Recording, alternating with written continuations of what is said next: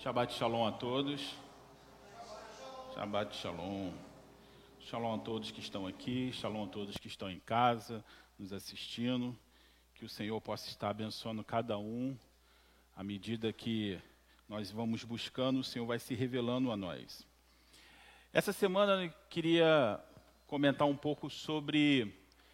A gente está fazendo uma, uma série sobre estratégias bíblicas. E nessa semana eu queria comentar sobre as vitórias de Davi. Eu acho que tem muita coisa que a gente pode aprender sobre o chamado de Davi, como ele se portou. Então, existe vários elementos que, que vai nos ajudar a compreender como que Davi conseguiu chegar a ser chamado um homem segundo o coração de Deus. Para nós entendermos a história, é, na semana passada nós encerramos ali falando sobre, sobre Josué, que ele havia chegado ali em Jericó, vai ter outras guerras e tudo mais. Depois de Josué, Israel vai passar por um período onde quem vai governar vai ser os juízes. E durante todo esse período, os juízes vão estar governando. Claro que o povo vai fazer o que é mal aos olhos do Senhor, e aí o Senhor levanta o juiz para ser o libertador daquele povo, e assim vai acontecendo. Qual vai ser o último juiz de Israel? Quem sabe aí? Quem pode me ajudar? Quem vai ser o último juiz de Israel? Quem? Samuel. Samuel vai ser o último juiz de Israel. E vai ser quando Samuel está governando ali Israel, que o povo de Israel vai pedir um rei. Mas a pergunta que eu faço é: será que o povo não estava satisfeito como, Jos, como Samuel estava guiando o povo? Sim ou não? Se o povo, se o povo estava satisfeito como é, Samuel estava guiando o povo, então por que, que o povo pede um rei? Sim, ele estava olhando para as outras nações, mas se está dando tudo certo ali, para que, que eu vou querer ser igual aos outros? Existe um elemento que vai fazer com que o povo vai pedir um rei. E qual é esse elemento? O elemento é que os filhos de Samuel não eram pessoas tementes a Deus. E o povo não queria ser governado pelos filhos de Samuel. Então, a partir desse momento, o povo pede um rei. E qual é o rei que é levantado para poder dirigir o povo? Saul. Saul é levantado e Saul está ali diante do povo, ele que vai ser o rei agora de Israel. Começa a dinastia de Saul ali em Israel. Saul era de qual casa mesmo? Qual tribo? Benjamim. Então começa ali a história de Saul. Só que Saul ele, ele vai ser é, submetido a alguns testes de Deus e ele vai passar nesses testes. Amém? Amém?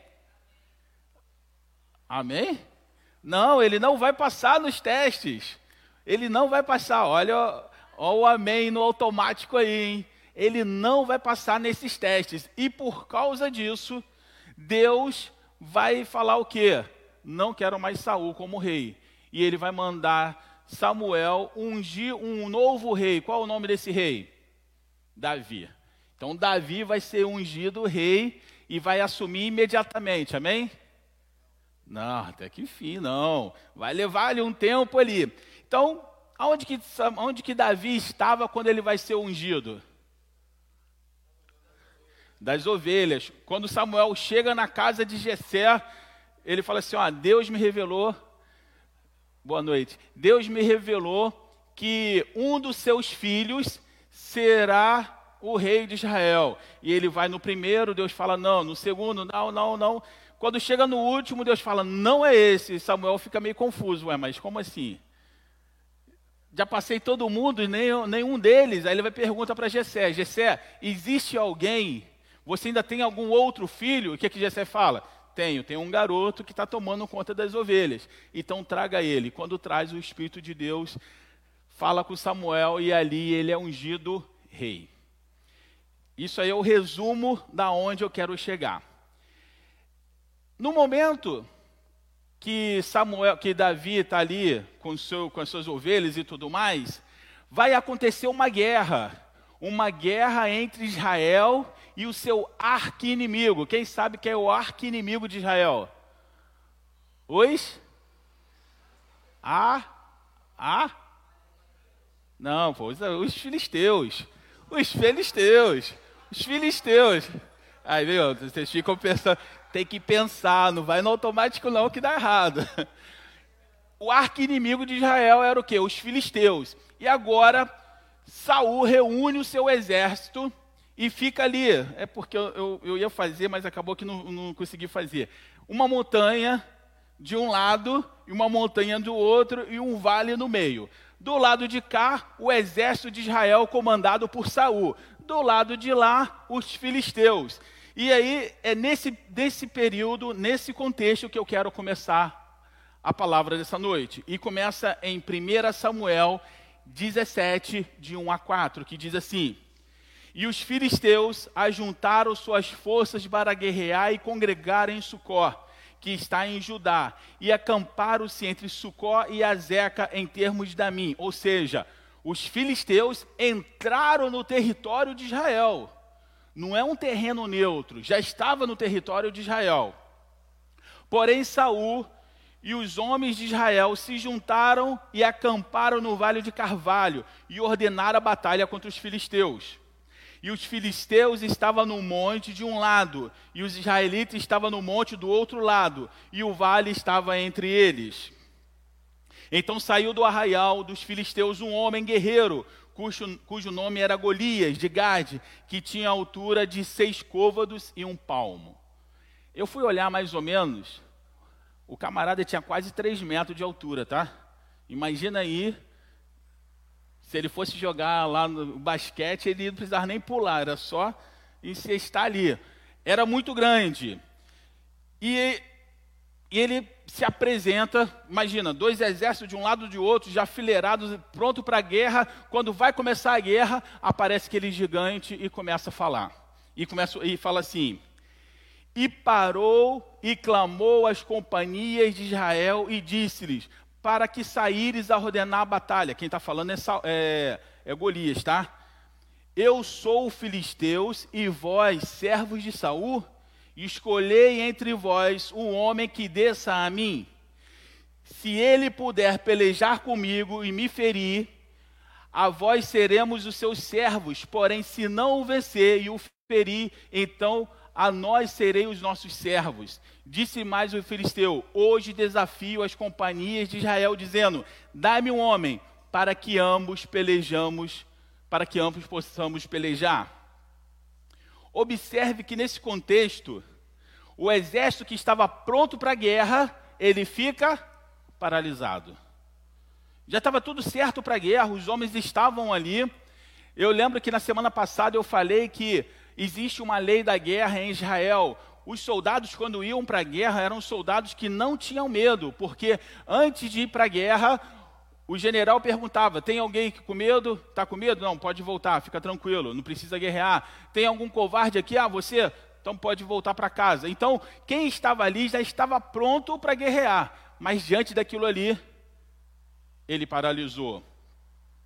Preste atenção que quando eu vou dar um spoiler do final, quando você observar que Golias vai ser derrotado, o exército de Israel invade os filisteus, os filisteus correm e o exército de Israel mata os filisteus no caminho. O que, que eu quero mostrar para você?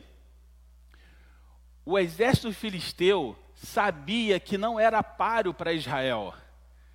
Então, diante daquela situação, eles pegam um homem e faz um teatro. E aquilo ali faz o exército paralisar. Preste atenção, preste atenção, porque Jesus vai falar uma coisa interessante em Mateus 24, 38 e 39, que diz assim: preste atenção nesse texto. Portanto, assim como nos dias anteriores do dilúvio, comiam, bebiam, casavam e davam-se em casamento, até o dia em que Noé entrou na arca e não o perceberam até que o dilúvio veio e os levou a todos. Assim será também a vida do filho do homem. Faço uma pergunta: comer, beber e casar é pecado? Oi? Não, não é pecado. Então qual é o problema nisso aqui? Porque Jesus está falando que eles comiam, eles bebiam e eles davam em casamento. Jesus está falando que aqueles homens faziam coisas comuns, mas se distraíram.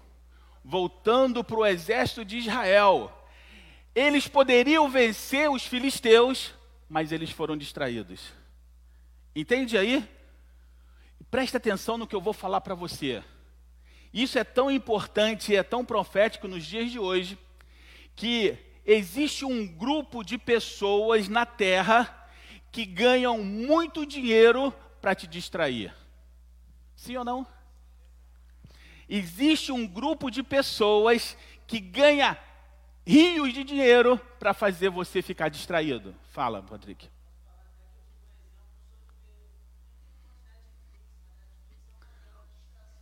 Distração. Sim.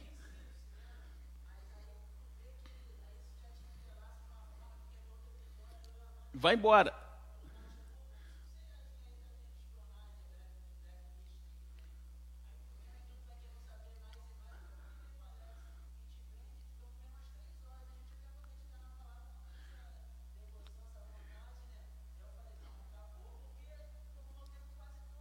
Pensa comigo, pensa comigo. O irmão aqui está falando para quem está em casa, ele está falando que a Netflix é um instrumento de distração. Não é pecado você sentar e assistir uma série, de forma alguma. Mas quando isso te distrai, aí é pecado. Agora eu faço uma pergunta: você está assistindo lá no Blacklist? Já assisti também alguma parte lá, eu também gostava. Agora você imagina, você está assistindo uma, duas, três episódios de Blacklist. Aí você fala assim: bom, acabou, vou desligar. Agora eu vou estudar a palavra. Você tem cérebro para estudar a palavra? Você foi bombardeado de informação, irmão.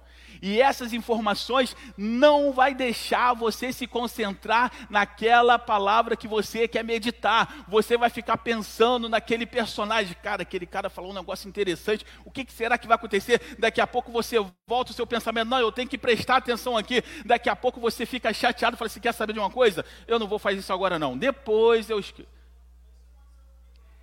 Exatamente isso. Agora, deixa eu falar para você. Sabe quanto tempo, quanto tempo o filisteu ficou distraindo o povo? 40 dias. 40 dias ele chegava e falava: E aí, quem vai vir? Ninguém voltava. Eu faço uma pergunta para você: quanto que nós estamos nos distraindo? E quanto que muitas coisas estão passando e nós não estamos percebendo. Sabe por quê? Porque nós estamos comendo, estamos bebendo, estamos nos casando. Coisas comuns estavam acontecendo, mas essas coisas comuns estavam tirando o quê? A atenção. Se você parar e pensar nos dias de Noé, existiam sinais ou não de que haveria um dilúvio? Claro, Noé estava construindo uma arca gigantesca. Era um sinal ou não era? Estavam casando, comendo e bebendo. Os homens perceberam, ouviram que os animais saíam da mata em pares, sem ninguém buscar, e entravam dentro da, da arca, e isso deveria ser um sinal, mas não, eles estavam distraídos. O maior sinal da volta de Jesus são as pessoas que vão estar distraídas. Porque ele está falando aqui, ó, como nos dias de Noé, que comiam, bebiam e casavam e davam-se em casamento, assim será a vinda do filho do homem. Então, assim, Israel estava diante daquele exército, era fácil vencer, mas a distração impediu que aqueles homens vencessem. Agora, observa aqui, em Samuel 17, 16 diz, diz assim: Chegava-se, pois, o filisteu pela manhã e à tarde, e apresentava-se por 40 dias, ou seja, era de manhã a distração, era de tarde a distração, e foi-se passando 40 dias. E se Davi não entra no circuito, só Deus sabe quanto tempo isso ia levar. E você, quando pensa numa organização militar, você observa que o exército quanto mais tempo ele permanece numa campanha, pior para o país, porque está gastando dinheiro. E aqueles homens estavam lá. A característica da geração anterior ao dilúvio é a mesma característica do exército de Israel contra os filisteus, uma geração distraída. Mesma característica. A característica dos dias anteriores de Noé e a característica do exército de Israel, pessoas distraídas. Focado em tudo que era importante, menos no que é, focado em todas as coisas, menos no que era importante. Nunca se testemunhou na sociedade uma sociedade tão distraída quanto a nossa. Se você olhar Quantos aqui tem uma TV a cabo em casa? Patrick ali falou que não quis nem colocar. Você coloca uma TV a cabo qualquer, você tem mais de 100 canais lá. Você tem uma Netflix que você tem. Eu não sei quanto a vocês, mas tudo é distração, porque até o fato de procurar um filme é uma distração. Quem consegue achar um filme na Netflix assim? Fica lá, às vezes eu estou procurando um filme na Netflix e eu até canso, falo, ah, não quero mais não. Mas já perdi um tempo. Já perdeu um tempo. Te telefone eu nem ia chegar nesse, nesse assunto. Porque você, quantas pessoas que vai para a internet para fazer uma coisa em específico, daqui a 10 minutos está fazendo uma coisa completamente diferente do que deveria estar tá fazendo. Uma pesquisa que você deveria fazer em 10 minutos se torna duas horas. Preste atenção. O que que tudo, o que que essa distração toda, se nós pudéssemos mudar o nome de distração e colocássemos outro nome, qual o nome que seria? Entretenimento. Tudo é entretenimento. Gira bilhões de dólares em entretenimento. Quem ganha dinheiro levando entretenimento, levando distração, ganha muito dinheiro para manter você distraído. Tem uma tem uma, uma história que conta. Quem já ouviu falar daquele carro Lamborghini? É um dos carros mais caros do mundo, né? E aí alguém me perguntou para o presidente da Lamborghini e falou: por que, que a Lamborghini não tem propaganda na televisão? Sabe qual foi a resposta do presidente da Lamborghini?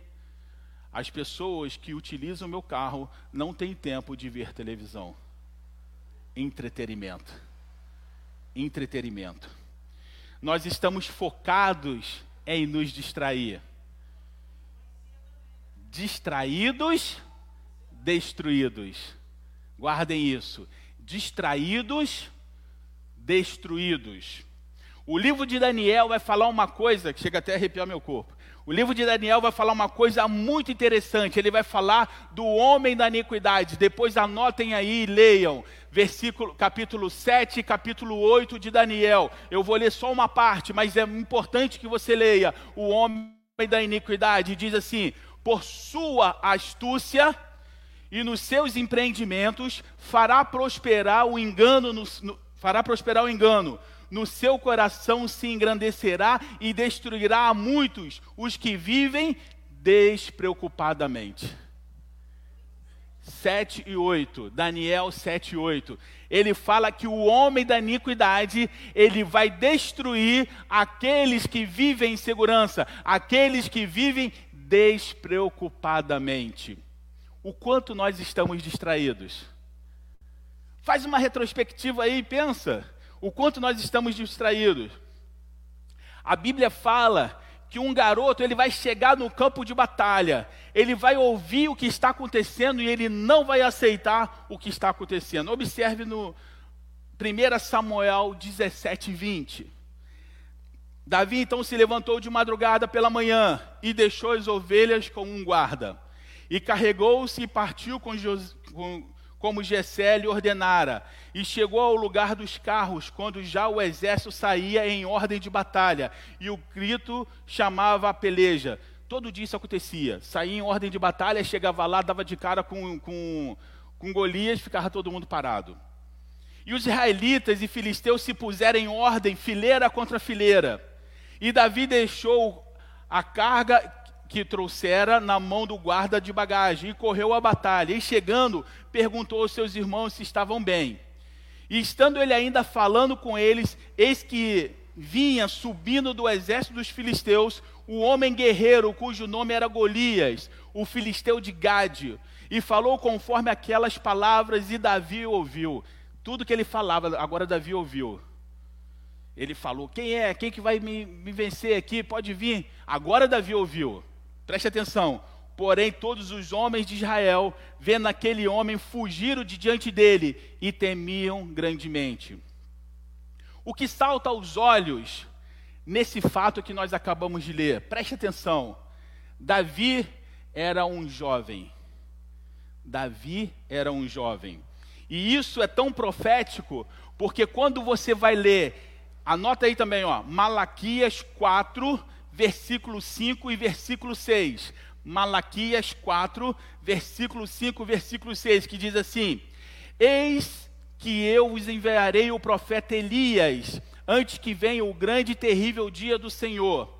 E ele converterá o coração dos pais aos filhos, e o coração dos filhos a seus pais, para que não venha, para que não venha e fira a terra com maldição jo aquele jovem Davi, ele ia converter o coração do exército de Israel ao Deus de Israel.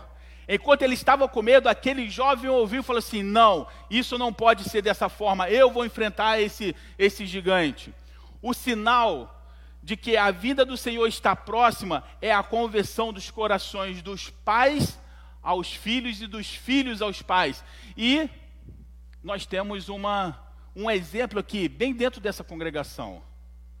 Eu até queria que a sua mãe tivesse vindo hoje, porque. Então, eu queria que ela viesse, porque quando eu estava meditando nessa palavra, eu pensei exatamente nisso. Quando você estava no mundo, Patrick, e sua mãe estava orando por você, e você se converteu, o seu coração se converteu ao da sua mãe, e da sua mãe converteu em você, porque vocês estão fazendo a obra do Senhor. Isso é um sinal da vinda do Senhor. Quando o coração dos pais se converte aos filhos e o coração dos filhos se converte aos pais, isso mostra que o Jesus está voltando, porque está escrito aqui, Malaquias 4, 5 e 6. Daniel 7, 8. Não, todo. 7, é, é, capítulo 7 e capítulo 8, todo. Haverá jovens, quando você observar, haverá jovens que vão se levantar discipulados para Jesus, e haverá pais que vão se levantar discipulados para Jesus e discipuladores para Jesus. Isso é a volta do Filho do Homem. E é exatamente o que aconteceu naquela guerra. É, Davi era um jovem, mas as ações dele vai converter toda uma geração de guerreiros. Sabe por quê?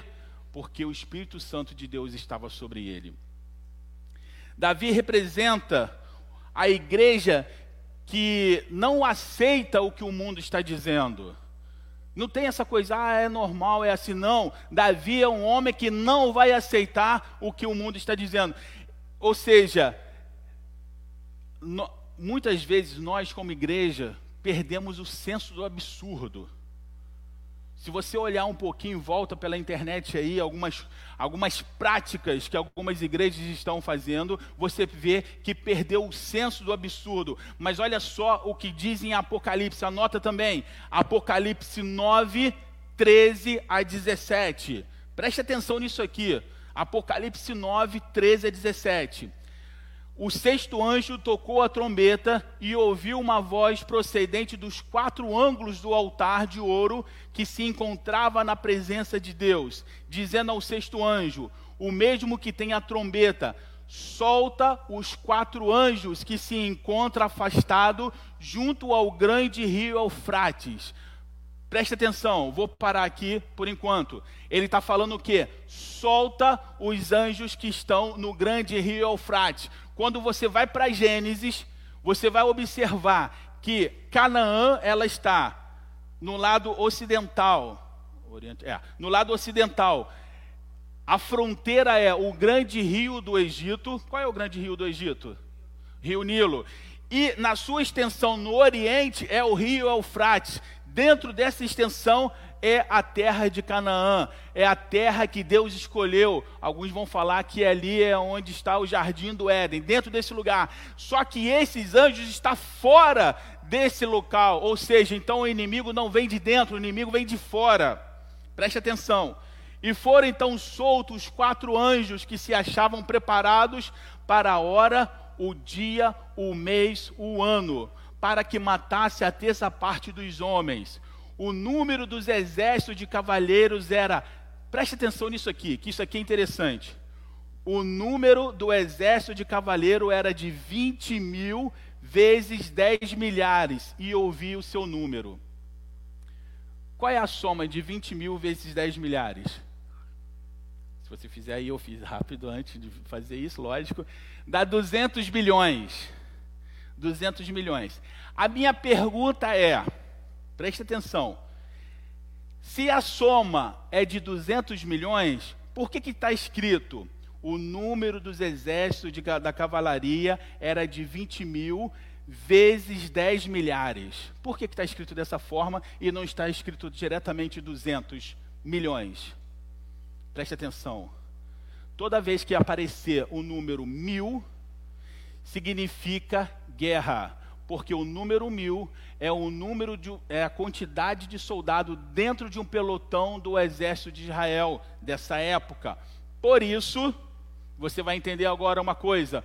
Por isso que quando Deus chamou Gideão e deu para Gideão, para cada um, uma tocha de fogo, cada tocha de fogo dentro de um exército simbolizava que quem segura a tocha de fogo é o oficial, e atrás desse oficial tem mil cabeças.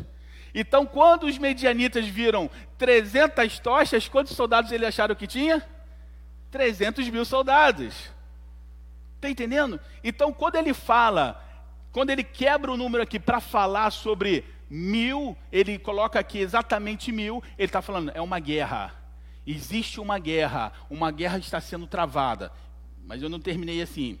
Assim, nessa visão, completei que os contemplei que os cavalos e os seus cavaleiros tinham couraça cor de fogo, de jacinto e enxofre. A cabeça dos cavalos era uma cabeça de leão, e a sua boca saía fogo, fumaça e enxofre.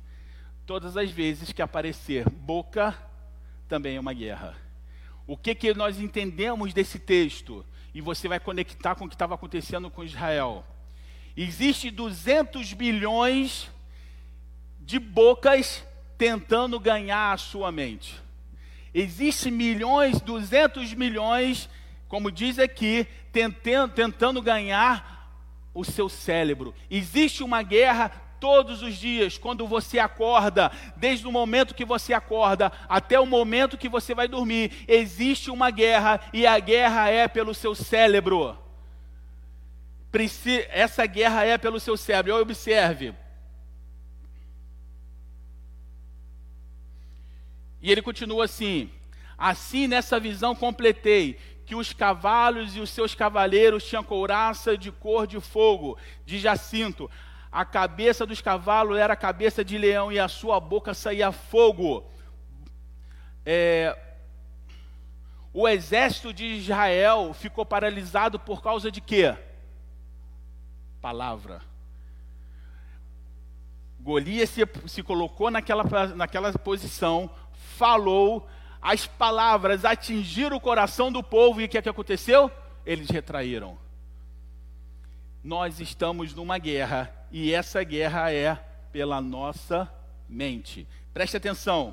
Em Daniel diz que o inimigo que surge, está nesse, nesse capítulo aí, 7 e 8.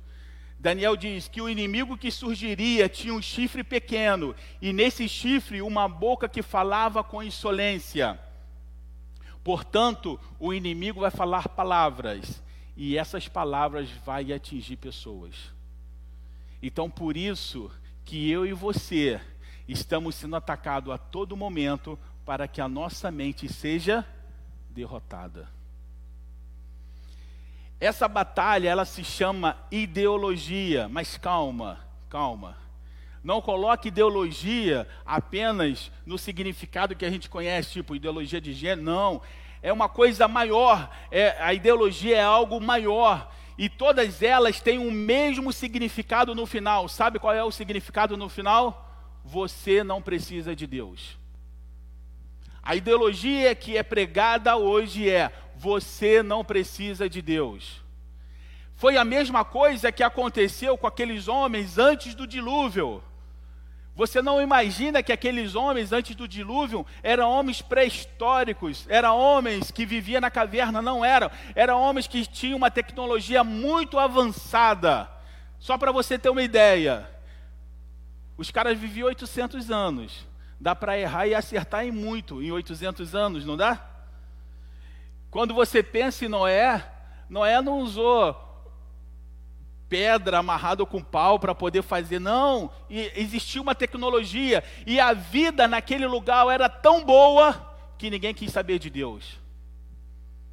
Da mesma forma como hoje, em muitos casos, a vida é tão boa, para que que eu preciso de Deus?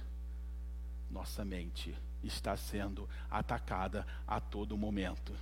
Agora observe em Apocalipse 9, 19 pois a força dos cavalos estava na sua boca. A força dos cavalos estava na sua boca, e a sua cauda, porquanto a sua cauda se parecia com serpente, e tinha cabeça, e com ela causava dano. Quando fala em, quando fala em cauda, nós temos aqui um outro simbolismo, não temos? Em Isaías fala que você foi colocado como cabeça e não como cauda. E a única vez que aparece cauda na palavra de Deus é o que? A serpente que foi lançada do céu e com a sua cauda fez o que? Arrastou um terço dos anjos. Ou, seja, a cauda é o falso profeta, é o engano, é a distração da palavra, é tudo que vem distorcer o que a palavra de Deus realmente está falando. Estamos no meio de uma batalha pelo coração dos jovens, estamos no meio de uma batalha pelo coração das crianças, estamos no meio da batalha pelo coração dos casados, dos solteiros, estamos no meio de uma batalha. Portanto, não vacile, porque a Bíblia diz que existe um exército de 200 milhões tentando conquistar a sua mente. E em muitos casos é conquistado. E para conquistar a sua mente é necessário enfraquecê-la. Quando o, o, o exército de Israel olhou para aquele filisteu, o que, que foi que causou enfraquecimento no exército de Israel? Antes da boca, o que eles viram? O homem, o homem era quase de 3 metros. As armas do cara era coisa fora do comum. Então, primeiro enfraqueceu a mente, depois vem a palavra e acabou. Cuidado com o que você tem olhado. Cuidado com as lutas que têm se apresentado, porque muitas vezes as lutas é apenas para enfraquecer a sua mente, porque o maior ataque ainda está por vir. Por isso que precisamos de toda a armadura de Deus. E eu falo para você, hoje Existem várias formas de enfraquecer a nossa mente. E eu vou falar para você uma dessas formas. Uma dessas formas é a privação de sono. Quem aqui já teve privação de sono, não pôde dormir, tinha que ficar acordado. Eu lembro que no exercício, um dos, um, um dos últimos exercícios do curso de cabo, nós ficamos uma semana no acampamento e se dormimos, sei lá, três horas foi muito em uma semana. E eu tenho uma reação àquele campo até os dias de hoje, que é, se eu ficar sem dormir, a minha mão treme. Adquiri lá ou seja, a privação do sono. E sabe o que, que a privação do sono faz? Ela limita o seu córtex, ou, seja, limita a sua ação de tomar decisões. Se você observar, tem alguma, alguns documentários que mostra treinamento militar. Uma das coisas que eles fazem é deixar o cara com muito sono, sem dormir, e de repente falar assim: agora escreve uma redação. Muitos não conseguem, porque atinge o que? O nosso córtex privação de sono é algo que o jovem faz todas as, todos os dias.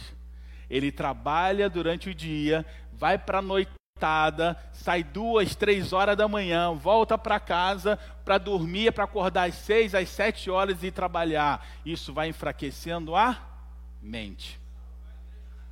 Prejudica tudo. Tanto, pois é, você perde uma noite de sono e para você recuperar você precisa de noites. Até, sim, eu,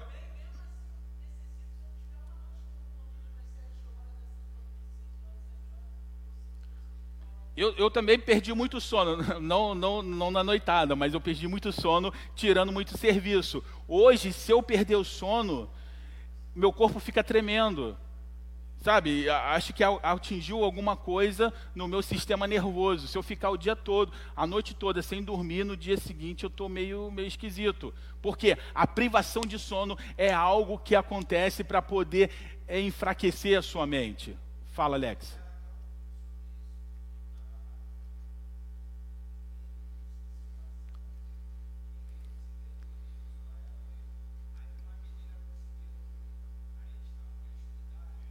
Por que, que eu estava dormindo? Porque isso danifica.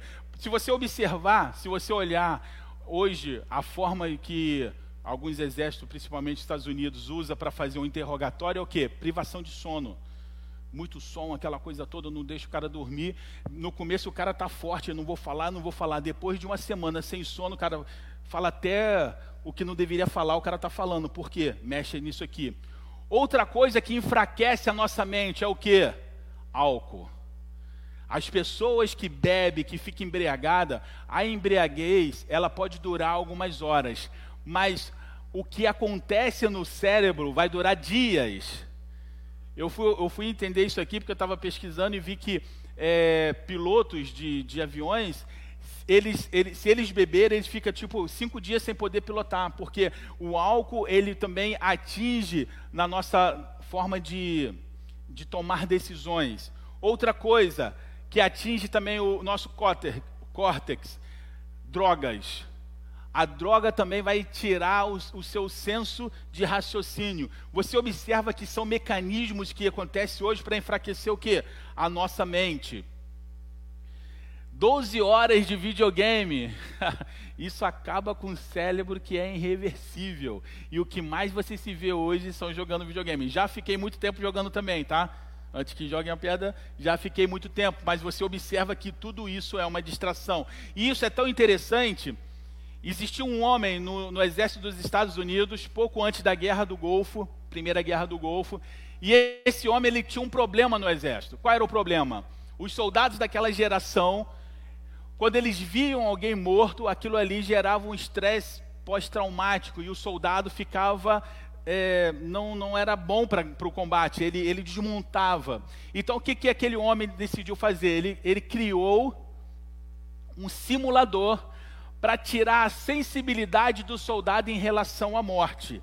Então ele criou um simulador para tirar, é, desensibilizar o soldado em relação à morte. Alguns anos depois, esse homem estava andando na cidade ali de Nova York e ele viu o programa que ele desenvolveu sendo vendido numa casa de videogames. Sabe qual era o nome do programa? Talvez vocês devem lembrar aí. Counter Strike. Lembra disso? Eu, eu, eu, em 2004 eu tinha uma lan house e o que mais se jogava era Counter Strike. Era o CS. Exatamente. Hoje tem o CS global. Então, o Counter-Strike ele foi criado para tirar a sensibilidade do ser humano em relação à morte. Olha como que as coisas acontecem. E eu lembro que naquela época, garotos de 12, 13 anos jogavam era horas CS virada, fiz muitas viradas com CS. Eu odiava o CS porque o CS quebrava minhas máquinas, quebrava o mouse, aquela coisa toda. Mas o que eu quero dizer que olha quantas coisas é introduzido que parece que é normal, mas são, mas tem uma, uma finalidade específica. Olha só o que diz, por isso que nós precisamos ter sabedoria de que, que nós estamos enchendo. de todos os lados. Você pode falar assim, ó, eu não assisto Netflix, eu não assisto filme, mas você senta diante do, do noticiário. Aí você senta diante do noticiário, corrupção aqui, é, eleição ali, o futebol que vai começar, você pega toda aquela informação, desligou a televisão, vai ler a Bíblia, ver se você consegue. Consegue. Exatamente. Então, olha só, olha só o que, que diz em Lucas 22, 31. Preste atenção.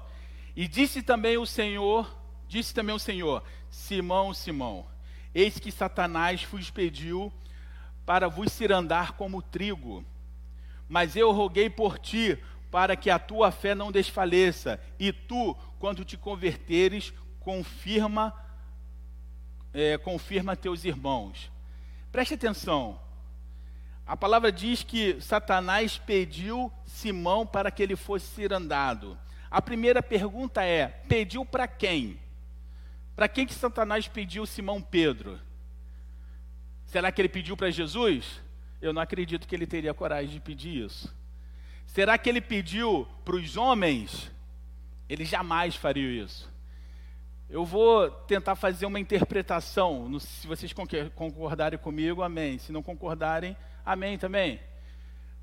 Mas é como se Satanás falasse para os anjos dele assim: olha, vá até Simão Pedro, quebra ele, encha ele de um monte de besteira, de um monte de informações inúteis, é, encha ele de orgulho, de tudo ruim, porque se Jesus chegar nele primeiro do que a gente, e se Jesus encher ele do Espírito Santo de Deus, ele vai fazer um estrago no nosso meio. Então, vai primeiro para que ele seja quebrado, antes que o Espírito possa tomá-lo e ele, faz, ele fará tudo que Deus quer que ele faça.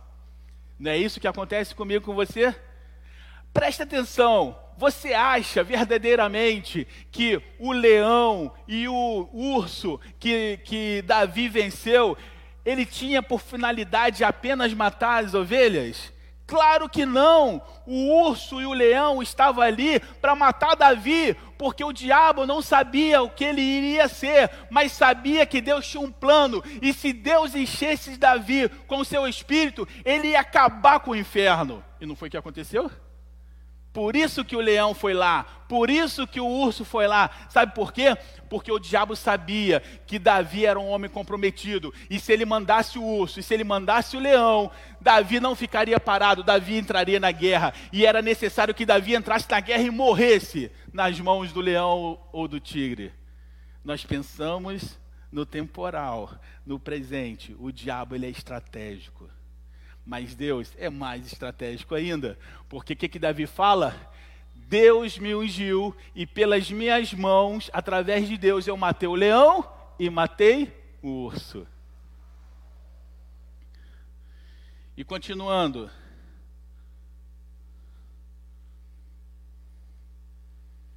Observe o que está escrito em Apocalipse 7, de 1 a 3. E depois dessas coisas vi quatro anjos que estavam sobre os quatro cantos da terra, retendo os ventos, os quatro ventos da terra, para que nenhum vento sobrasse sobre a terra, nem sobre o mar, nem sobre as árvores alguma. Quando fala árvore, árvore na Bíblia, está falando de quem? Está falando de quê? De você, de mim. Quando fala árvore na Bíblia, está falando dos homens. Lembra quando Jesus foi é, curar o cego, e aí perguntou: O que você está vendo? Ele fala o quê? Eu estou vendo os homens como árvores. E vi outro anjo subir ao lado do sol nascente, e quando tinha o selo do. E, e, peraí, desculpa. E vi outro anjo subir do lado do sol nascente, e que tinha o selo do Deus vivo, e clamou com grande voz aos quatro anjos: a quem fora dado o poder de danificar a terra e o mar, dizendo: Não danifique a terra, nem o mar, nem as árvores, até que sejam selados, até que sejam selados nas suas testas os servos do nosso, do nosso Deus. O que, que ele está falando aqui? Não deixa aventar, não deixa destruir os homens até que eles sejam selados. E aonde que nós encontramos esse selo? Na mão e na testa. Onde encontramos esse selo? Não vai falar que é o selo da besta, não, porque não tem nada de besta aqui, não. Aonde que nós encontramos esse selo? Então vamos lá. Deuteronômio 6, versículo 4. Escuta. Ouve Israel, o Senhor é o nosso Deus. Ele é o único Senhor. Amarás, pois, o Senhor teu Deus de todo o teu coração, de toda a tua alma, de todas as tuas forças. E essas palavras que hoje te ordeno estarão no teu coração. O que, que é coração? Nossa mente, não é isso? Quando fala coração, está falando o quê? Das nossas decisões. E as ensinarás a teus filhos, e delas se assentarão na tua casa, e andando pelo caminho, e deitado, e ao levantar-se também as atarás por sinal na tua mão e serão por frontais entre os teus olhos.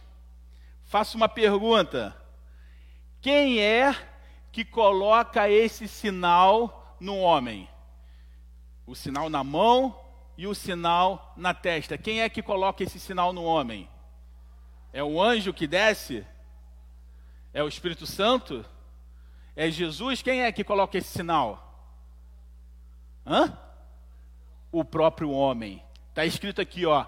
Encucarás no teu filho, ou seja, um homem que tem o amor de Deus no seu coração, esse homem vai colocar a marca no outro homem, mostrando quem é o Deus. E quando esse outro homem receber essa marca, sabe o que, que ele vai falar? A minha mente agora é de Deus, e a minha mão é para lutar contra o exército do mal. Me dê sua mão aqui e vamos lutar contra o exército do mal. Foi isso que aconteceu com Davi, quando Davi venceu Golias. O que, que o exército de Israel falou?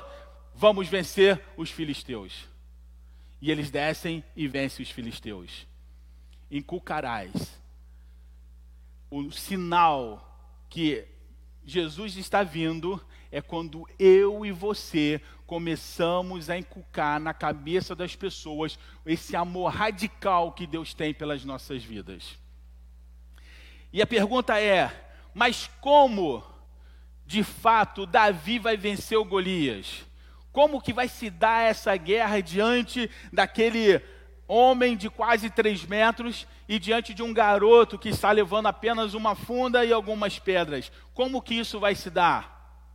Sabe como que isso vai se dar? Semana que vem a gente continua. Mas o que eu quero deixar nessa noite é: proteja a sua mente. O inimigo fará de tudo pela sua mente. O inimigo fará de tudo pela minha mente. Muitas vezes, as coisas que somos derrotados, nós somos derrotados antes da guerra começar, porque somos derrotados na mente. O exército de Israel foi derrotado antes da luta começar. Foi derrotado aonde? Na mente. Por isso que nessa noite eu oro dessa forma: Senhor nosso Deus, em nome de Jesus, nós pedimos nessa noite, Senhor, nos coloca o capacete da justiça. Protege, Senhor, as nossas mentes, Senhor, de todos os dardos inflamados do maligno. Tudo que vem, Senhor, tirar a nossa atenção do que verdadeiramente é importante. Senhor, nós estamos aqui para te adorar, nós estamos aqui para te bendizer e dizer, Senhor, muito obrigado, porque o Senhor morreu na cruz, e isso é a coisa mais importante que nós precisamos saber. Senhor, que as nossas mentes possam ser fortalecidas pela tua palavra, que o Senhor possa selar nos, nas nossas mentes a tua palavra, e que a tua palavra, Senhor, possa estar, Senhor, estampada nas nossas mãos, para que possamos, Senhor, levá-las adiante. Para, Senhor, como um exército diante de ti, possamos lutar nesse mundo para que o teu nome seja engrandecido. Senhor, nós te agradecemos por essa noite, nós te agradecemos pela tua palavra e pedimos, Senhor, escreve as tuas palavras nos nossos corações, para que de maneira nenhuma venhamos pecar contra ti, mas que possamos ser servos aprovados. Senhor, muito obrigado pela tua palavra, em nome de Jesus. Amém. Amém, irmãos? senza. Uh huh.